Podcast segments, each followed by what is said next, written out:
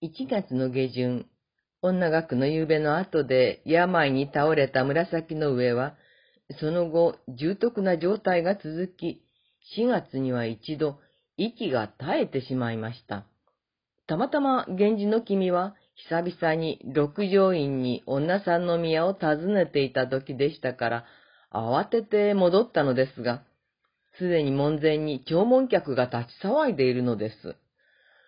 源氏は諦めきれず、霊言新たかと言われる僧や玄座を集めて祈らせ、取り付いていたもののけを出現させることに成功。紫の上は息を吹き返したのでした。そうして既得状態からは脱したものの、夏になっても紫の上はまだ時折もののけに苦しみ、病状はなかなか改善しません。それでも、源氏の君を嘆かせたくないという気持ちに支えられて、6月頃には少しずつ回復に向かったとあります。原文です。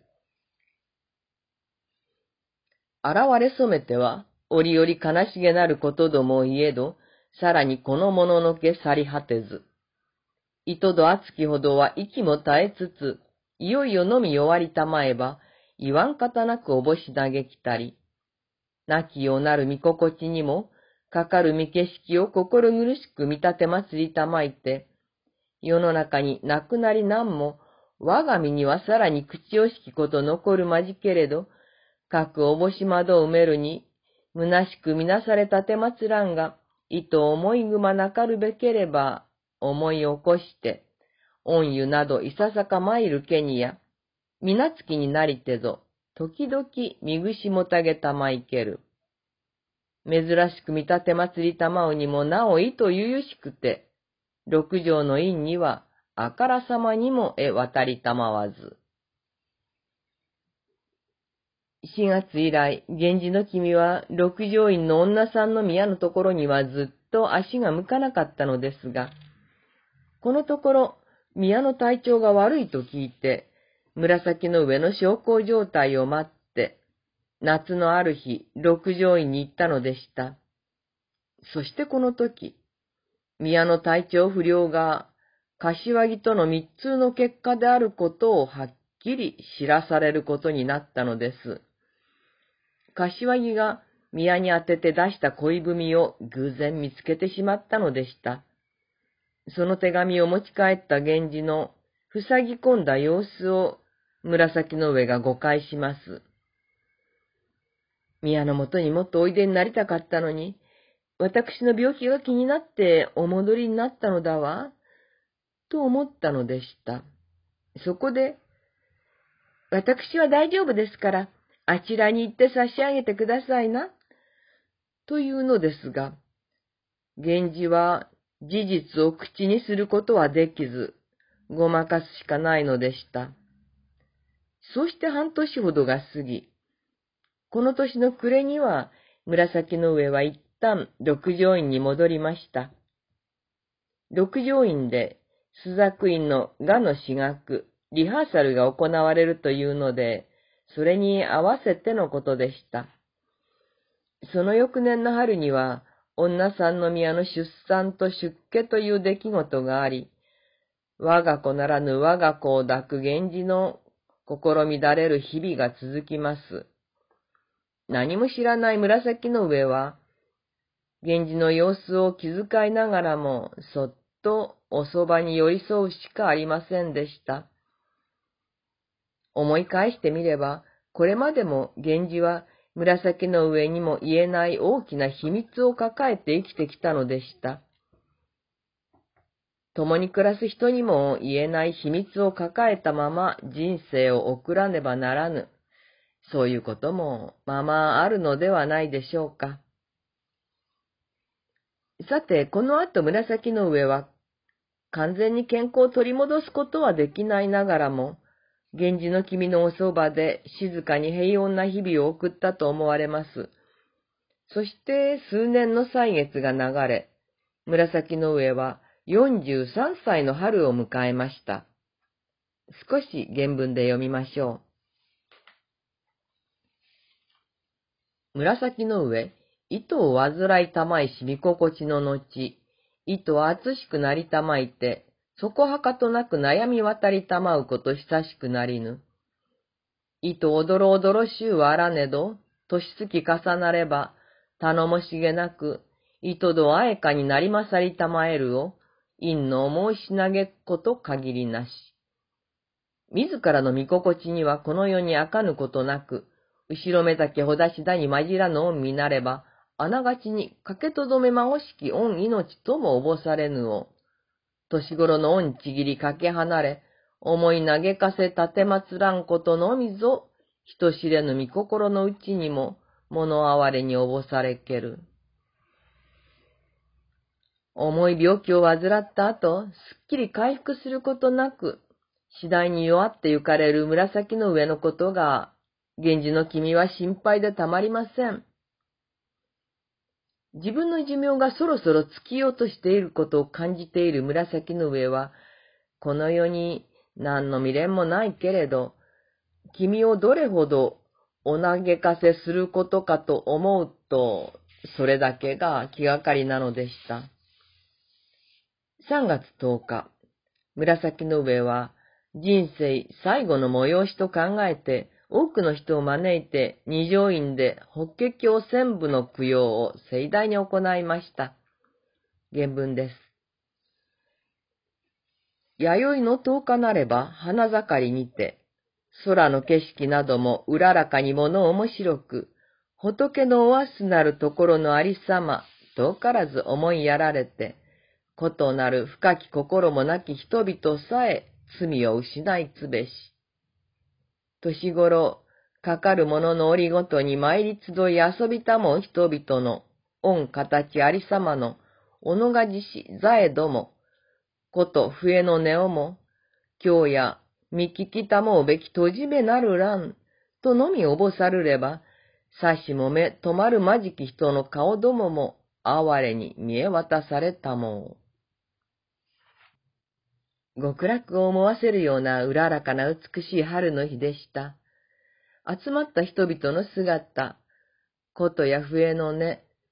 何もかもこれが最後と思うと、紫の上の胸に様々な思いがこみ上げてきます。この仏事には、花散る里や証の君も招かれました。紫の上は、この方たちとも二度とお会いすることはないのだと思うと、しみじみ悲しくて、歌を読み交わしてさりげなく別れの挨拶をしたのでした。この大きな行事を済ませると、紫の上はすっかり弱ってしまいます。心配して見舞った証の女房、今では中宮になっています。この義理の娘に亡き後のことを頼みます。自分に仕えてきた女房たちのうちで、夜べのない者たちの面倒を見てやってほしい、と。そして、手元で育てていた三宮に、私が死んだ後、思い出してくれますかと聞いたりしています。原文で読みましょう。年頃つくお祭り慣れたる人々の、ことなる夜べの愛おしげなる、この人かの人。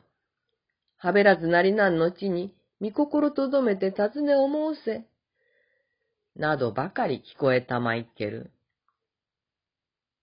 三宮は、あまたの女かに糸おかしげにてありきたまうを、見心地の暇には前に据え立て祭りたまいて、人の聞かぬ間に、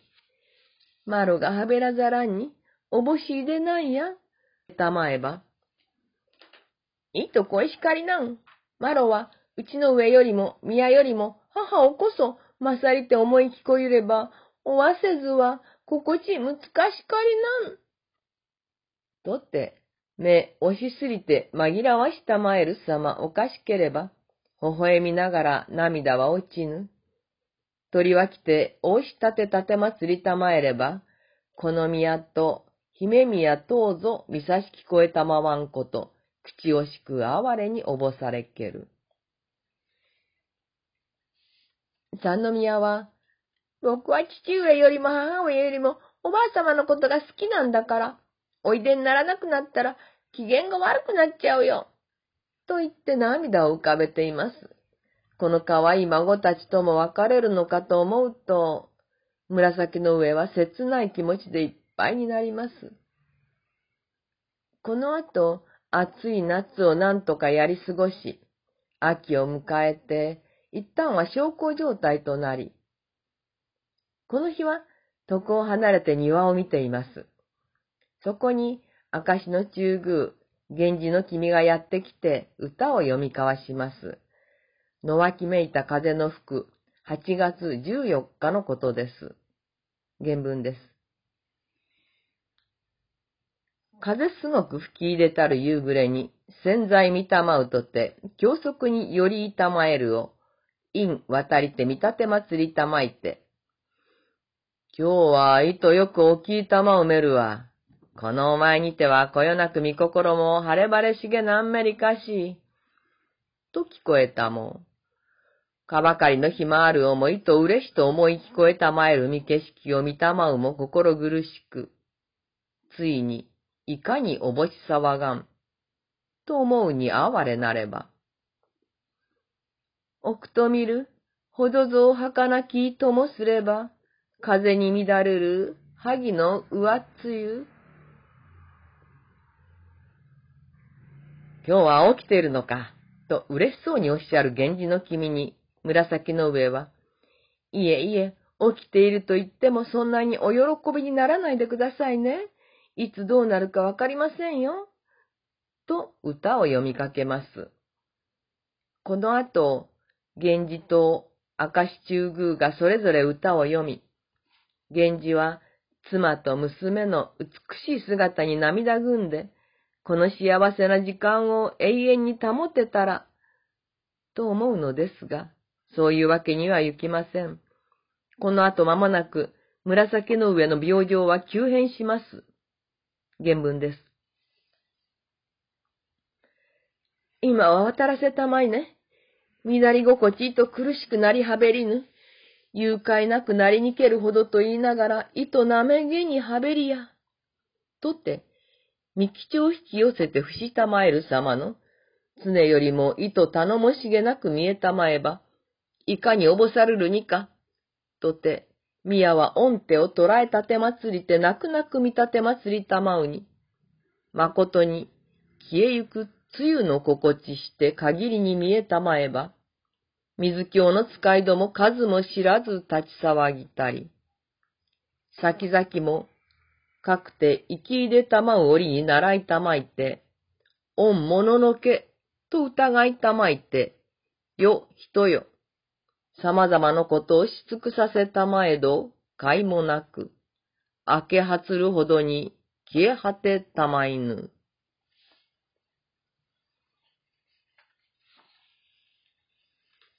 こうして、明石の中宮に手を取られ、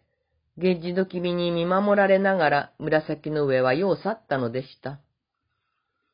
この前のこともあるからと、源氏の君は紫の上の死を受け入れることができず、物の毛を退散させるための祈祷なども懸命にさせなさったけれど、紫の上が再び目を開けることはなかったのでした。スズメの子を犬木が逃がしつると走って登場した、あの活発で可愛らしい少女は、こうして43年の生涯に幕を下ろしました。恥じらったりすねたりした若妻時代。嫉妬し、不安に苛まれた時代もありました。愛しているという言葉の空想さを嘆き、やがては共にあっても相手の心の内は知り得ないと諦めて寄り添うようになりました。病を得てからは、我が亡き後の周りの人々の身の振り方に気を配り、源氏の君を嘆かせることだけを心配しました。母親のような慈愛に満ちた眼差しで源氏を見ています。彼女を失ってみて初めて源氏ははっきりと彼女が自分の一部であったことを悟ったのでした。紫の上のいないこの世にはもうとどまることができません。やがて出家し、亡くなったであろうことを匂わせて、物語は幕を閉じます。紫の上は、紫式部の作り出した理想の女性像であると言われています。皆さんの中には、どのような紫の上像が刻まれたことでしょうか？名残惜しいですが、今回で紫の上とお別れです。半年間お付き合いいただいてありがとうございました。